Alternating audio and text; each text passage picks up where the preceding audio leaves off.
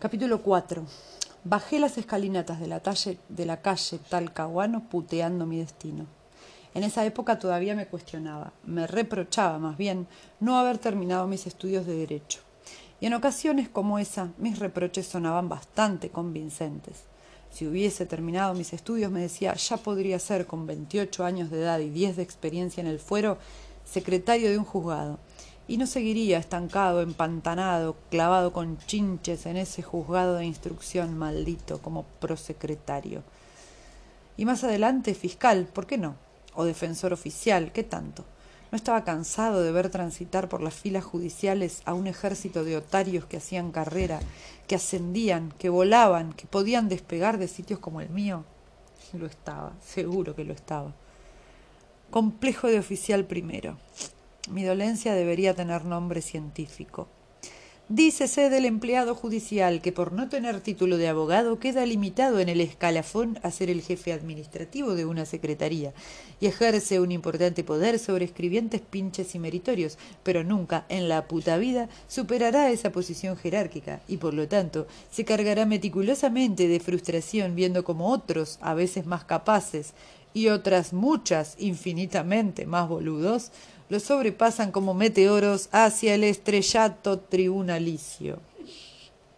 Linda definición para las publicaciones especializadas en materia forense. Tal vez me la rechazarían por lo de puta vida o lo de más boludos, o más probablemente porque quienes dirigen esas publicaciones sí son abogados.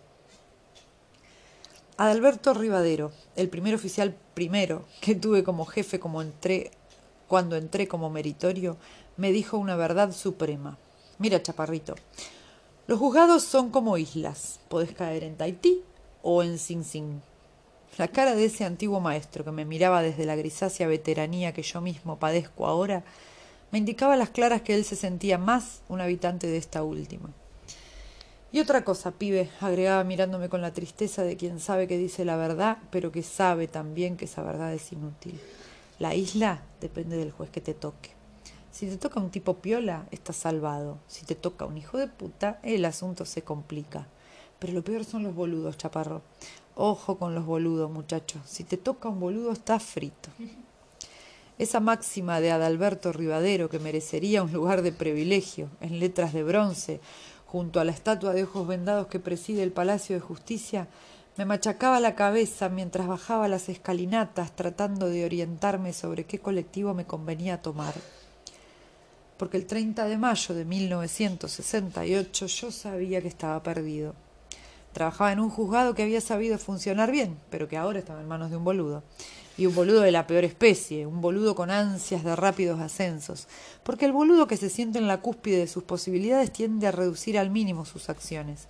Intuye oscuramente al menos que es un boludo, y si se considera en la cima, se siente satisfecho, y por tanto teme, Teme que los demás noten a simple vista que es un boludo. Teme mandarse una macana que les demuestre a los demás, si no lo han advertido, que es un boludo. Y se llama sosiego. Disminuye al extremo sus movimientos, deja que la vida le pase por el costado.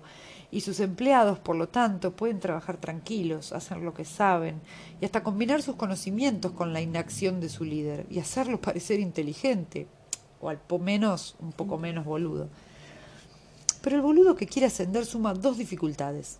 Por empezar, se siente pletórico de energías, lleno de entusiasmo, desbordante de iniciativas.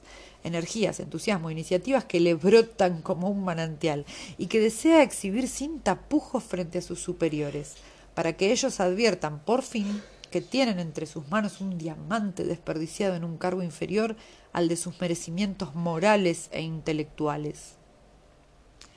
Y aquí entra a tallar la otra dificultad. Esta categoría particular de boludo suma a la osadía la inconsciencia. Porque si atesora el sueño de ascender es porque se siente con méritos como para hacerlo y puede llegar a sentirse hasta injustamente tratado por la vida y por el prójimo por negarle esa aspiración que considera intrínsecamente legítima. La inconsciencia y el empuje, entonces, tornan peligroso al boludo lo colocan en el estatus de amenaza, no tanto para sí como para terceros, los terceros que precisamente están bajo sus órdenes, uno de los cuales, pongamos por caso, tiene que abandonar la tibia hospitalidad de la secretaría nada menos que para concurrir a la escena de un crimen. Y por eso justamente desciende de los escalones de la entrada de Talcahuano con un rosario de insultos en los labios. Ese era yo.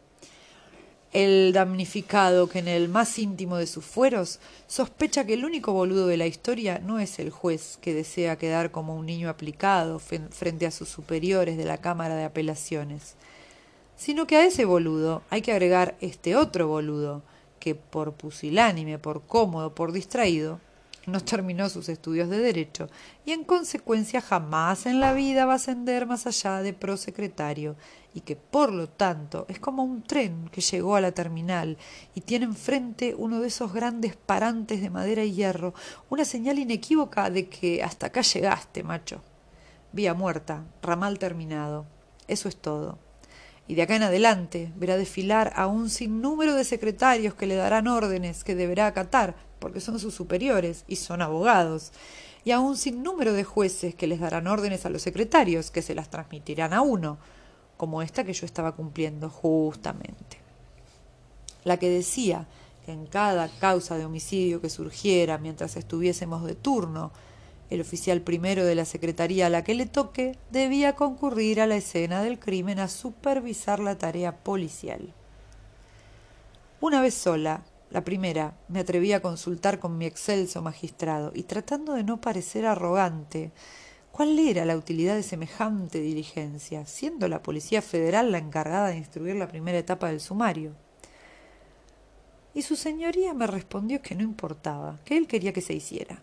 Y esa fue toda la respuesta. Y yo me sentí en el silencio subsiguiente una rata por diosera que debe callar lo que todos los presentes saben, que tu nuevo juez es un imbécil, que los secretarios no van a decir nada, que el secretario de la número 18 no piensa oponerse porque ha detectado con creces que su nuevo jefe es un boludo de raza y en consecuencia se dispone a mover todas las influencias posibles para zarpar hacia otra isla en la que soplen mejores vientos y que Julio Carlos Pérez, el de la número 19, es decir, el tuyo, tu jefe inmediato, difícilmente note que el juez es un boludo, porque él también lo es, y en grado superlativo, y por lo tanto estás perdido.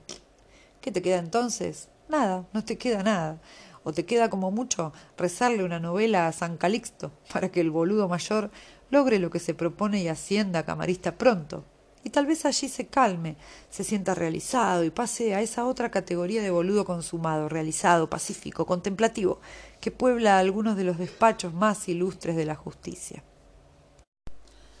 Pero eso no había ocurrido, y yo estaba ahí, preguntándole a un kiosquero qué colectivo podía dejarme bien en Niceto Vega y Bonplan, empezando a marearme preventivamente frente a la escena que me tocaría presenciar, tratando de darme ánimos, aunque más no fuera por el lado del pudor, y diciéndome que no podía flaquear delante del montón de canas que iban a estar apelotonados en esa casa, aunque me diera una impresión horrible ver un cadáver, un cadáver reciente, un cadáver nuevo, un cadáver no nacido de la ley natural de la vida y de la muerte, sino de la decisión rotunda y salvaje de un asesino que andaba suelto por ahí, mientras yo sacaba el boleto, lo guardaba para rendirlo como gasto a la vuelta, me sentaba más bien al fondo porque tenía un rato hasta Palermo, y seguía puteando entre dientes por no haber tenido la módica disciplina, la minúscula entereza, la modesta fuerza de voluntad que habría necesitado para recibirme de abogado. Capítulo 5 Desde que di vuelta a la esquina se me empezó a enturbiar el estómago, con la fanfarria estéril que despliega la policía en estos casos. Tres patrulleros, la ambulancia, una docena de canas yendo y viniendo sin nada que hacer, pero sin la menor intención de retirarse. Como no estaba dispuesto a darles la satisfacción de advertir mi flojera, encaré con paso rápido mientras palpaba el bolsillo trasero del pantalón. Cuando el primer zumbo me salió al cruce, le puse delante de las narices la credencial y sin condescender a mirarlo, le dije que era el prosecretario Chaparro del juzgado de instrucción número 41 y que me condujera ante el oficial a cargo del operativo. El uniformado actuó según la lógica de hierro que le permitía deslizarse sin dolor por la senda policial. Todo lo que tenga una raya más que él en la manga debe ser obedecido. Todo lo que tenga una raya menos debe de ser basureado. Mi tono perentorio me ponía a un ayuno de charreteras en la primera categoría, de modo que con una venia torpe me pidió que lo siguiera al interior. Era una casa vieja, convertida en varios departamentos a los que se accedía por un pasillo lateral, feo pero prolijo, que algunas macetas de malbones intentaban inútilmente decorar de tanto en tanto. En dos o tres ocasiones tuvimos que ladear el cuerpo para no chocarnos con más policías que salían del anteúltimo departamento. Calculé que en total los policías debían superar la veintena, y volvió a desagradarme ese placer morboso que muchos encuentran en la contemplación de la tragedia como en los accidentes ferroviarios, esos a los que tuve que sí o sí acostumbrarme por viajar todos los días en el Sarmiento. Nunca entendí del todo a los que se amontonan alrededor del tren detenido para espiar entre las ruedas y los rieles el cuerpo destrozado de la víctima y el trabajo sangriento de los bomberos. Alguna vez sospeché que en realidad lo que me molestaba era mi propia flojera y me, me obligué a aproximarme, pero me horroricé sin retorno no tanto con el espectáculo atroz de la muerte, sino con las expresiones jubilosas, festivas de algunos de los curiosos, como si se tratara de un espectáculo montado gratuitamente para su deleite, o como si debieran capturar hasta el último detalle para referir el asunto a sus compañeros de trabajo. Miraban sin parpadear, con los labios algo separados en una media sonrisa absorta y embelesada. Pues bueno, estaba seguro de encontrar cuando cruzara el umbral unas cuantas de esas miradas bajo las gorras azules. Entré en una sala prolija, llena de adornos en el modular y en las paredes. El juego de comedor, cuya mesa y sus seis sillas se apelotonaban como podían entre esas paredes demasiado juntas, tenía poco que ver con los pequeños sillones de la sala y ningún parentesco con el estilo de los adornos. Recién casados, intuí. Avancé un par de metros hacia la puerta que daba al resto de la casa pero me topé enseguida con una muralla azul de uniformes dispuestos en círculo.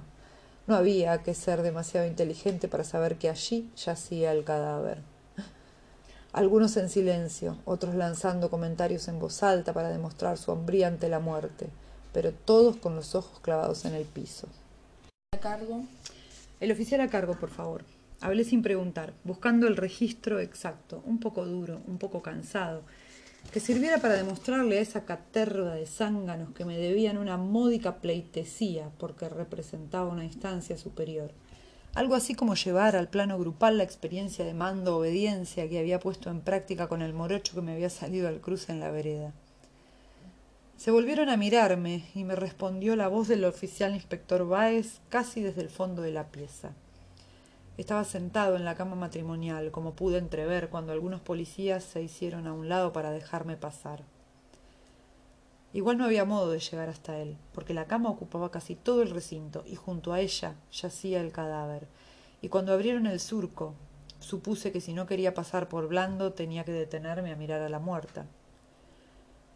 Sabía que era una mujer, porque el policía que había llamado al juzgado a las ocho y cinco me había comunicado en esa extraña jerga que los policías emplean al parecer con cierto deleite, que se trataba de un NN femenino joven. Esa supuesta neutralidad del lenguaje, esa suposición de que estaban hablando en términos forenses, a veces me causaba gracia, pero en general me producía fastidio. ¿Por qué no decir directamente que la víctima era una mujer joven de la que aún ignoraban el nombre y que parecía tener poco más de veinte años? Sospeché que había sido hermosa, porque más allá del feo color cárdeno que había tomado su piel mientras la estrangulaban, y la deformación esperable en un rostro congelado en la crispación del horror y la falta de oxígeno, existía en esa chica una majestad que ni siquiera una muerte horrible había podido borrar. Tuve la certeza bochornosa de que el crecido número de policías que andaban pululando por ahí tenían que ver precisamente con eso, con que fuera hermosa y con que estuviese desnuda, tirada de mal modo boca arriba a los pies de la cama sobre el parqué claro del dormitorio, y con que a varios de los que estaban ahí les encantaba mirarla impunemente. Baez se había puesto de pie y caminaba hacia mí por el costado de la cama matrimonial. Me estrechó la mano sin sonreír. Lo conocía lo suficiente para saber que le gustaba su trabajo, aunque no disfrutaba del dolor del que solían hacer ese trabajo. Si no había echado a los curiosos de azul, era simplemente porque no había reparado en ellos demasiado, o porque lo sabía parte del folclore policial, o un poco por las dos cosas. Le pregunté si habían llegado los de las pericias. El tiempo iba a demostrarme que jamás en la vida tendría la ocasión de conocer a otro policía que fuese por lo menos la mitad de honesto y lúcido que Alfredo Báez. Pero esa mañana, entre todas las cosas que ignoraba, también ignoraba esa, de modo que me tomé la libertad de indignarme por el escaso cuidado que parecía poner en la preservación de las huellas de la escena del crimen. De haberlo conocido un poco más, habría entendido que lo que en Báez parecía indolencia era en verdad la resignada entereza del que está de vuelta en medio de una manada de pánfilos en eterno viaje de ida. Báez dio vuelta un par de hojas de su libreta y me informó de lo que llevaba averiguado hasta el momento. Se llamaba Liliana Coloto, veintitrés años, maestra, casada desde principios del año pasado con Ricardo Agustín Morales, cajero del Banco Provincia. La vecina de atrás nos dijo que sintió gritos a las ocho menos cuarto. Se asomó por la mirilla. Su puerta, al ser la última, no está de costado, sino de frente y abarca todo el largo del pasillo. Vio salir a un muchacho peticito, creo que morocho o castaño oscuro. Ahí se puso un poco pesada, tratando de distinguir a los morochos de los castaños oscuros.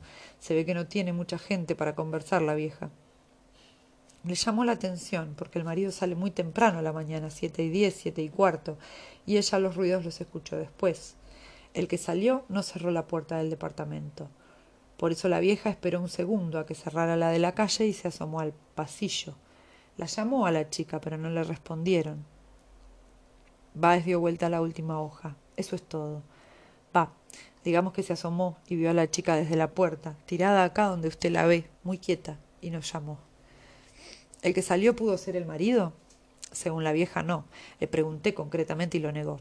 Dijo que el marido es rubio y alto y este era petizo y de pelo muy oscuro.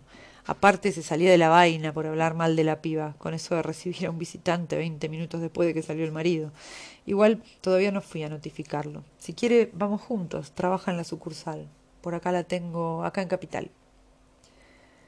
Se oyeron pasos en la entrada y algunos saludos murmurados. Ah, acá estás, le dijo Baez a un hombre obeso que traía un portafolios en la mano. Vení cuando quiera, ¿eh? nosotros estamos al pedo. Pareció que el otro no iba a contestar porque se tomó su tiempo. Miró largamente el cadáver. Se puso en cuclillas, volvió a pararse. Apoyó el portafolio sobre la cama y sacó algunos instrumentos y un par de guantes de goma. ¿Por qué no te vas a cagar, Baez? contestó por fin, aunque sin énfasis. Porque estoy acá como un boludo esperándote a vos, Falcone. El médico pericial no creyó necesario seguir conversando. Se puso a trabajar revisando el cadáver. Le separó levemente las piernas con ademanes delicados, como si la mujer aún pudiera sentir y padecer esas acciones. Tanteó sobre la cama y tiró del maletín para volcarlo hacia su lado. Hacia su lado. Extrajo una especie de cánula y un tubo de ensayo. Levanté la vista para no impresionarme. Sobre la cómoda había un florero con flores artificiales y el retrato de un matrimonio mayor. ¿Los padres de él o de ella? Sobre la cama, un crucifijo. Sobre cada mesa de luz, un pequeño portarretrato con forma de corazón. Y la foto de un novio y una novia de gesto tenso, contenido. Me los imaginé el día del casamiento, en el estudio del fotógrafo. A las claras se veía que no le sobraba el dinero, pero ella habría insistido en cumplir esos ritos iniciáticos. Me sentí un sinvergüenza por andar explorando la decoración y el pasado de esa mujer, casi como si la hubiese estado mirando a ella desnuda y fría sobre el piso del dormitorio. Falcone se puso por fin de pie resoplando. ¿Y? preguntó Baez. La violaron y la estrangularon. Después te lo confirmo, pero es una fija. Falcone contestó mientras abría el ropero de segunda mano. Sacó una manta liviana, que se ve que los recién casados usarían en verano y por eso estaba prolijamente doblada en el estante. La extendió sobre el cuerpo de la chica con gestos veloces y certeros. Supuse que el médico viviría solo o que su mujer lo obligaba a tenderse la cama. De todas maneras le agradecí ese gesto de respeto. Los de huellas están en camino. ¿Quedará alguna o la manga de pajero que me crucé en la puerta habrá toqueteado todo? Para Falcone, que no soy tan boludo. Baez se defendió, pero parecía más aburrido que molesto. Yo voy a ver al marido al laburo. Se volvió hacia mí. ¿Viene? Voy, acepté, tratando de que mi voz no sonara desesperada por rajar de una vez por todas. Cualquier cosa con tal de salir de ese sitio. La puerta estaba bloqueada por tres o cuatro policías que charlaban en voz alta. A ver, carajo, tronó Báez, que como todos los oficiales aprovechaba cada oportunidad que se le presentaba para gritarle a sus subordinados, como si se tratase de un modo extraordinariamente eficaz y económico de convencerlos de ser humildes y sumisos. Se corren de acá y van a hacer algo útil. Me cacho. Al que lo vea al pedo lo dejo guardado el fin de semana. Los otros se dispersaron obedientes. Capítulo 6. Cuando entramos al banco tuve una sensación extraña. Era un gran salón cuadrado, con amplios y fríos paneles de mármol en las paredes. Del techo, altísimo, bajaban a intervalos regulares caños negros y escuálidos, sosteniendo unas tulipas vetustas que iluminaban malamente la instancia. Una hilera continua de altos mostradores de fórmica gris, rematados por paneles de vidrio, separaba el área de los empleados del espacio destinado al público. Una ordenanza limpiaba, aburrido, los cristales a la altura de esos orificios circulares a través de los cuales los clientes se hacían oír. Yo odiaba los ambientes enormes y pensé que debía ser espantoso trabajar todos los días en un sitio como ese. Hasta me resultó reconfortante evocar la secretaría del juzgado, con sus anaqueles atiborrados de expedientes del piso al techo, los pasillos mínimos, su desvaído aroma a maderas envejecidas. Pero la sensación extraña tenía que ver con otra cosa. Apenas traspuse la puerta siguiendo a Báez, abarqué de un rápido vistazo a la veintena de empleados, que aunque a esa hora todavía no habían empezado a atender al público, ya lucían ensimismados sobre los escritorios. Era como si la horrenda noticia que traíamos aún no tuviese un destinatario fijo. No al menos mientras el custodio que nos había abierto la puerta no avanzara hasta el fondo, levantara la tapa de uno de los mostradores, pasase del lado del personal del banco y se dirigiese hasta el hombre indicado. Me preguntaba quién sería Morales, mientras pasaba la vista de unos a otros. Traté de recordar la foto nupcial de la mesa de luz de su dormitorio, pero no lo conseguí, tal vez por el apuro o por la aprensión con que la había mirado. Sentía como si la tragedia todavía estuviese sobrevolando esas veinte vidas sin decidirse a posarse en ninguna. Era ridículo, claro, porque solo uno de esos hombres podía ser Ricardo Agustín Morales. Los demás no. Los demás estaban a salvo del horror que veníamos a comunicarle. Pero mientras el custodio no detuviese su marcha junto a uno de los hombres que trabajaban allí, todos, los jóvenes al menos, se me antojaban blancos móviles, víctimas sujetas al azar espantoso de recibir, contra todas las posibilidades, más allá de todos los pronósticos, por encima de todas las certidumbres con que los seres humanos sobrellevamos cada día la angustia escalofriante de saber que todo lo que amamos puede extinguirse de un momento a otro, la noticia que desquiciaría su vida. El custodio avanzó entre varios escritorios y se inclinó al oído de un muchacho joven que sumaba cheques en una gran máquina de calcular. Yo estaba por empezar a compadecerlo a la distancia, como si los acontecimientos... ¿Cuándo? Como si los acontecimientos se acomodaran repentinamente a mi teoría de que el drama vacilaba antes de posarse en los hombros de su destinatario, el muchacho alzó la mano en dirección a una puerta que se abría en los fondos del amplísimo local. Y fue como si ese gesto de extender el brazo hubiese salvado al muchacho que sumaba cheques del calvario inminente de haber perdido a su mujer de un modo espantoso. Baez y yo seguimos el gesto del brazo, y casi como en un sincronizado movimiento teatral, la puerta del fondo se abrió para dejar ver a un hombre joven, alto, con el pelo engominado muy tirante hacia atrás, un bigotito serio, un saco azul, una corbata de nudo estrecho, que avanzó con los últimos latidos de su inocencia, hasta el escritorio desde el que lo contemplaban curiosos el custodio y el empleado de los cheques. El policía le indicó que lo buscábamos. Ahora, pensé. En este momento exacto, este muchacho acaba de penetrar en un túnel sin fondo del que probablemente no salga en el resto de su vida. Alzó la vista hacia nosotros. Nos miró primero sorprendido, pero enseguida desconfiado. El custodio debía habernos presentado a ambos como policías siempre hacen lo mismo. Simplifican hacia la imagen más sencilla. Un policía es algo conocido por todo el mundo. Un prosecretario de un juzgado de instrucción en lo criminal es una especie más exótica. De manera que ahí estábamos, con los cuchillos listos para hundirlos en la yugular del chico que los miraba, sin decidirse todavía a angustiarse. Me aproximé al mostrador rebatible por el que el muchacho estaba saliéndonos presurosos al encuentro. Había decidido presentarme por mi nombre, pero dejar que Báez fuera el que hablase. Ya habría tiempo de explicarle quién era el policía y quién el funcionario de justicia. Además, Báez parecía acostumbrado a comunicar primicias espantosas, y yo, al fin y al cabo, no tenía por qué carajo estar ahí, siendo testigo de cómo se le pulverizaba la vida a un joven bancario. Si estaba, se lo debía exclusivamente al pelotudo del doctor Fortuna Lacalle y a la superentoria ansiedad por ascender cuanto antes a juez de cámara. Capítulo 7.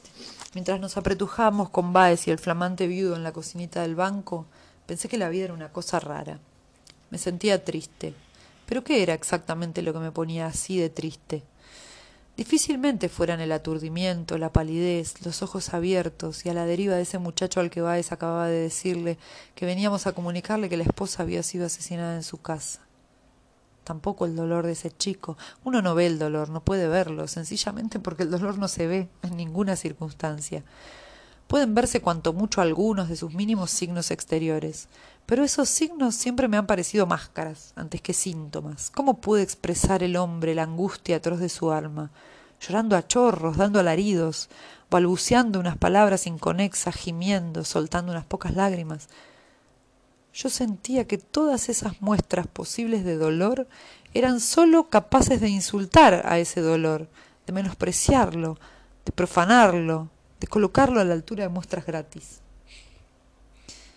Mientras contemplaba el rostro aterido del muchacho y escuchaba lo que le decía Báez acerca de un reconocimiento en la morgue, creí entender que lo que a veces nos conmueve del dolor ajeno es el temor atávico de que ese dolor nos transite a nosotros. En 1968 yo llevaba tres años de casado y creía o prefería creer o deseaba fervientemente creer o intentaba desesperadamente creer que estaba enamorado de mi esposa. Y mientras contemplaba ese cuerpo derrumbado en un banquito estropeado, esos ojos pequeños y fijos en la llama azul de la hornilla, esa corbata de nudo estrecho que caía como una plomada entre las piernas abiertas, esas manos crispadas en las sienes, me ponía en el lugar de ese hombre mutilado que se había quedado sin vida y me horrorizaba por eso. Morales había dejado los ojos abandonados en el fuego que él mismo había encendido cinco minutos antes, con la idea de hacerse unos mates, cuando aún no habíamos irrumpido salvajemente en su existencia. Y yo creía entender lo que pasaba por la mente de ese chico, mientras respondía con monosílabos de autómata a las preguntas metódicas que le dirigía Baez.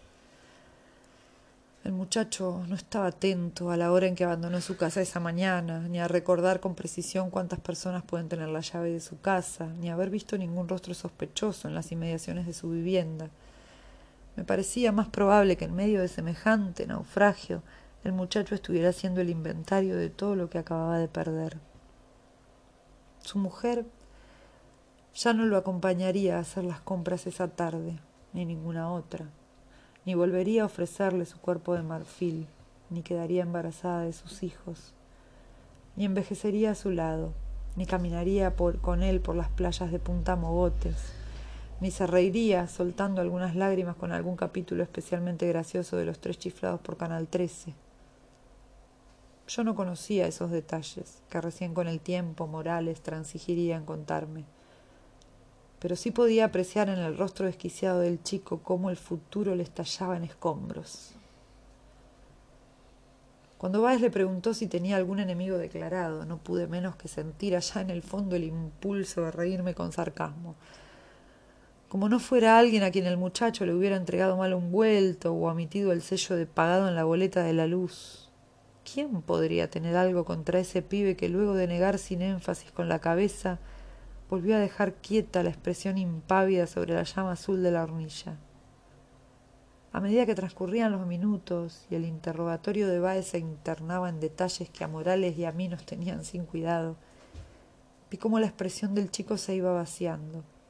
Los rasgos se le distendían paulatinamente en una expresión neutra, y las lágrimas y el sudor que en un primer momento habían asomado a su piel se secaban definitivamente.